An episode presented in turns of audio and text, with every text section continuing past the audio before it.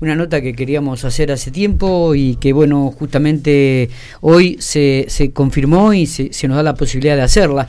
Estamos en diálogo, estamos con Alejandra Rosengar aquí en la mesa Trabaja de Igual, estamos en diálogo con María Marta Zanoli. María Marta es una fonoaudióloga y vos sabés que quería, queríamos tratar, o quería tratar en realidad, el tema de la tartamudez. Sí. Eh, en la tartamudez en los pequeños, en los adolescentes, en los adultos, eh, y, nada mejor que los profesionales que están trabajando en este caso para, para tener fehacientemente algunas definiciones y cómo trabajar en este aspecto. ¿no? Así que le agradezco mucho, María Marta, por, por estos minutos que tiene para charlar con nosotros. ¿eh? Buen día. Buen día, ¿qué tal? No, muchas gracias a ustedes por permitirnos llegar a la audiencia y dar un poco de información sobre estos trastornos que se dan particularmente en la niñez, pero que pueden perdurar también en la edad adulta. Sí, y usted sabe que, a ver, esto como, como un, como un este, aporte más a esta charla, digo, cuando eh, el candidato, supuestamente este candidato a, lo que va a ser la presidente Guado de Pedro, digo, vio que presenta un trastorno en el habla,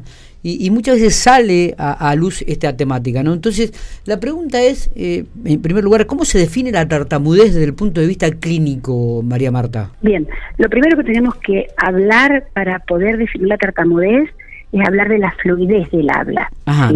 La fluidez tiene que ver con tener una velocidad adecuada, con un ritmo eh, apropiado, que sea natural, con que el habla sea inteligible, con que haya continuidad en lo que uno dice y particularmente que, haya, que no haya ningún tipo de esfuerzo muscular ni mental que condicione el discurso de lo que uno quiere decir. ¿sí? Entonces, cuando el habla es fluida, para que el habla sea fluida, nosotros tenemos como un montón de engranajes que ir acomodando que este, no nos damos cuenta por la velocidad en que lo hacemos, ¿no? Sí. Pero eh, una idea o un pensamiento implica primero tener una planificación lingüística, ¿sí? Es decir, bueno, ¿qué es lo que yo quiero decir? Para poder decir eso tengo que hacer una planificación motora, qué hacer, cómo mover los labios, qué intensidad darle a los puntos articulatorios para que el habla salga, ¿sí? que eso sería una programación, una programación motora. Cuando todo esto se conjuga, eh, nos dan un habla fluida. Cuando hay una alteración de esa fluidez, eh, ahí hablamos de una tartamudez. Pero particularmente hablamos de tartamudez cuando hay eh, esto se acompaña de cuestiones eh, más visibles, como puede ser un esfuerzo muscular, como puede ser eh, gente que se queda sin poder hablar. Hay otro tipo que nosotros lo llamamos difemias o, o chicos difluentes, que es lo que nos pasa siempre. Estamos hablando y tenemos un corte, tenemos una ruptura, o porque no queremos hablar, no nos sale la palabra que queremos decir. Eso es más esperable. La difluencia es como un proceso dentro del lenguaje que todos utilizamos. Pero no hay una tartamudez. Ah, perdón. No, no, no, continúe por favor. No, que no existe una tartamudez, o sea, el proceso de adquisición del lenguaje de ninguna manera eh, involucra la tartamudez. Bien. Cuando hablamos de tartamudez estamos hablando de una alteración del lenguaje. Perfecto. ¿Y existen factores genéticos o ambientales que puedan aumentar la, la probabilidad de la tartamudez? Sí, sobre todo eh, hay factores eh, que tienen que ver eh, con lo con lo genético sí o sea hay un, hay varios factores que son los que eh, contribuyen digamos a que esta es multi, multicausal digamos la tartamudez no entonces hay como muchos muchos factores que son los que, que dan lugar a que este proceso se produzca se produzca. Muchas veces tiene que ver con procesos neurológicos o sea vienen asociadas a otras alteraciones, sí. A veces tiene que ver con las habilidades motoras, con las habilidades del lenguaje, con el temperamento, eh, la genética también y con factores ambientales. no hay una única causa que lo produce. Mira vos, mira vos. ¿Cómo, cómo se diagnostica la tartamudez? Perdón, no te ¿Cómo, ¿cómo se diagnostica la, tartamudez? En general los papás llegan a la consulta eh, porque son ellos mismos los primeros que la observan. O sea, ven en los chicos eh, que hay repeticiones de sílabas, hay bloqueos al inicio de la palabra, eh, es un examen netamente clínico y después uno va en auxilio de otras especialidades como la neurología para poder definir a lo mejor el origen de la misma. Pero el diagnóstico es generalmente el padre o el docente es el primer este, el primero que ve los síntomas y que deriva o hace la consulta. Está bien. Y eh, a ver, mm, pensando en esto, en estos factores que usted nos estaba dando, la tartamudez se da mm, o esta alteración en el habla cuando comienzan a hablar los chicos o puede ser que en algún momento de la vida eh, aparezca. No, normalmente se da en la primera infancia, ¿sí? Ya después si aparece, volvemos a lo mismo, si aparece alguna cuestión eh, de origen neurológico, por lo cual este cerebro pudo ser afectado por distintas causas, puede aparecer, pero ya sería como una entidad secundaria a una patología de base. ¿sí? La mayoría de los casos se dan en niños que después no logran la corrección en edad adulta. Está bien. María Marta, ¿cómo, cómo pueden los padres, eh, eh, los docentes, los amigos, compañeros, apoyar a un niño que tartamudea? Y en realidad el primer consejo es lo que nunca hacemos, que es eh, tratar de no adivinar la palabra, darle el tiempo que ellos necesitan para que puedan expresar sus ideas. Uno, eh, cuando ve a alguien que se bloquea, automáticamente tiende a querer decir por el otro, y esto es como que va generando un círculo de mayor ansiedad, de mayor bloqueo. Eh, en realidad hay que focalizar la comunicación en lo que uno quiere hablar y no en el tiempo que la persona que tartamudea eh, le lleve decir esto, ¿no? Claro, claro, claro. no, es, un dato, no es un dato menor lo que usted dice, ¿eh? No, porque automáticamente uno tiende a querer decir la palabra, no a querer como apurar la conversación. Y ahí uno pierde en el intercambio de que da la comunicación, pierde la posibilidad de escuchar al otro y el otro de querer decir, porque si ya me van a adivinar, ¿para qué voy a hablar, no? Claro. Es verdad. Entonces es como que hay un... Eh, lo más importante de, que tenemos en el lenguaje, que es la comunicación que podemos darnos con el otro, se ve como muy alterada, muy influenciada. Es verdad. y tiene, mm, tiene, digamos, ustedes ahí en el consultorio, se trata la tartamudez, ahí, em, digamos, se mejora, pero no se termina de... ¿Qué pasa con la adultez? Porque nos hablaba de que esto es aparece en los niños, en la primera infancia. Si se... si es tempranamente, digamos, ¿qué pasa? Sí. Eh, normalmente lo que uno trabaja es em, con técnicas para que puedan mejorar esta sintomatología.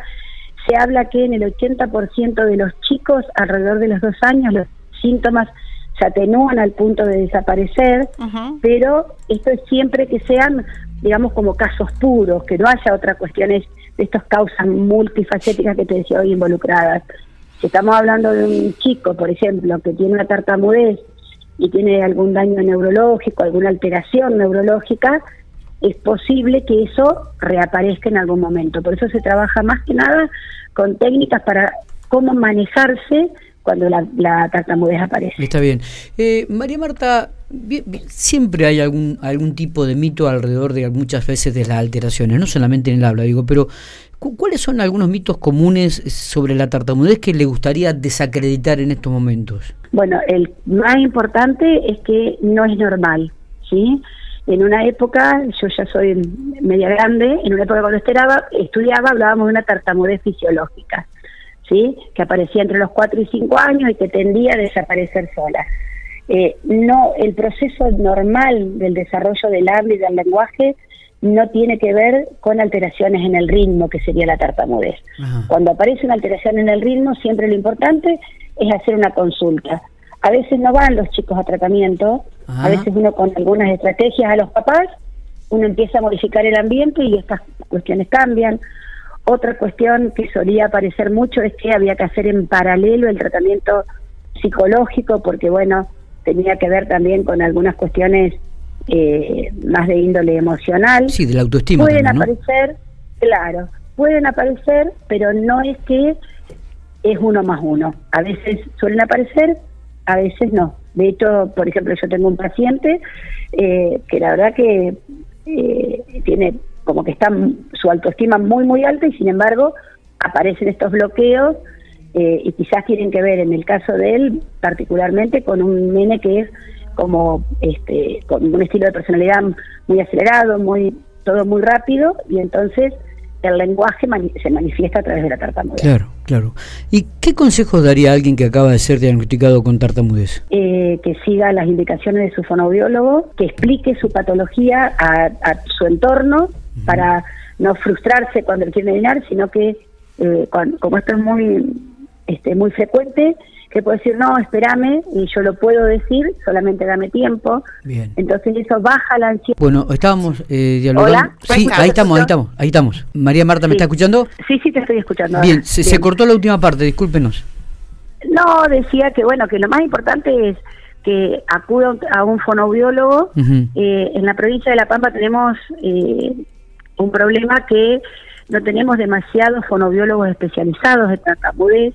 De hecho, nosotros como colegio no, mm, este, no acreditamos especialidades, ¿sí? Entonces, es como que hay que dar con gente que está formada, sí. Eh, pero no es que vos, como en el médico, vas al cardiólogo, vas al neumonólogo, el Colegio de Fonobiólogos de La Pampa, por su estructura, y por ser muy poquitos, todavía no estamos haciendo las, las especializaciones.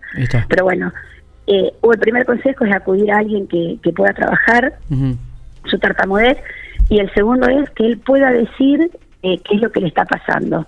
En el momento que uno puede decir, bueno, dame tiempo, yo sé lo que quiero decir, espérame, eh, baja la ansiedad de las dos partes, ¿no? De quien escucha, que quiere ayudar y ayuda mal, y de quien está hablando, que lo que les decía hoy, por ahí pierde el interés en la comunicación porque ya lo adivinaron. está. María Marta, la, última, ¿hay algún registro de, en la provincia de La Pampa que ustedes manejen de personas que, que tienen este tipo de alteraciones? No, no en la provincia de La Pampa, no. Nosotros este, no tenemos estadísticas en general, eh, desde el área de forobiología no tenemos estadísticas de ninguna patología.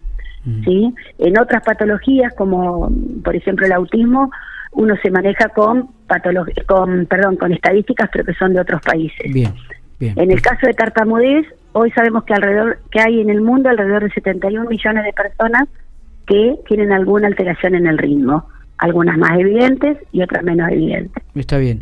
Eh, está bien definir entonces definir una persona como tartamudez o con alteraciones en el habla en realidad eh, la tartamudez es una alteración en el ritmo no en el habla. Perfecto. Lo que se corta es el ritmo de la palabra. Bien. Yo creo que lo importante es definir como persona que tartamudea, ¿no? Siempre anteponer la persona antes que la patología, en esta y en cualquiera. E-, excelente definición. María Marta, le agradezco muchísimo estos minutos. ¿eh? usted ha sido muy amable, muy, muy, didáctica, así que le, agradezco mucho. Muchísimas gracias. Muchísimas gracias a ustedes y bueno, ojalá sirva para ayudar a quienes eh, tienen alguna, alguna sintomatología para que se acerquen. Seguramente va a ser así, seguramente va a ser así. ¿eh? Muy amable. Bueno, muchas gracias, ¿eh? hasta luego.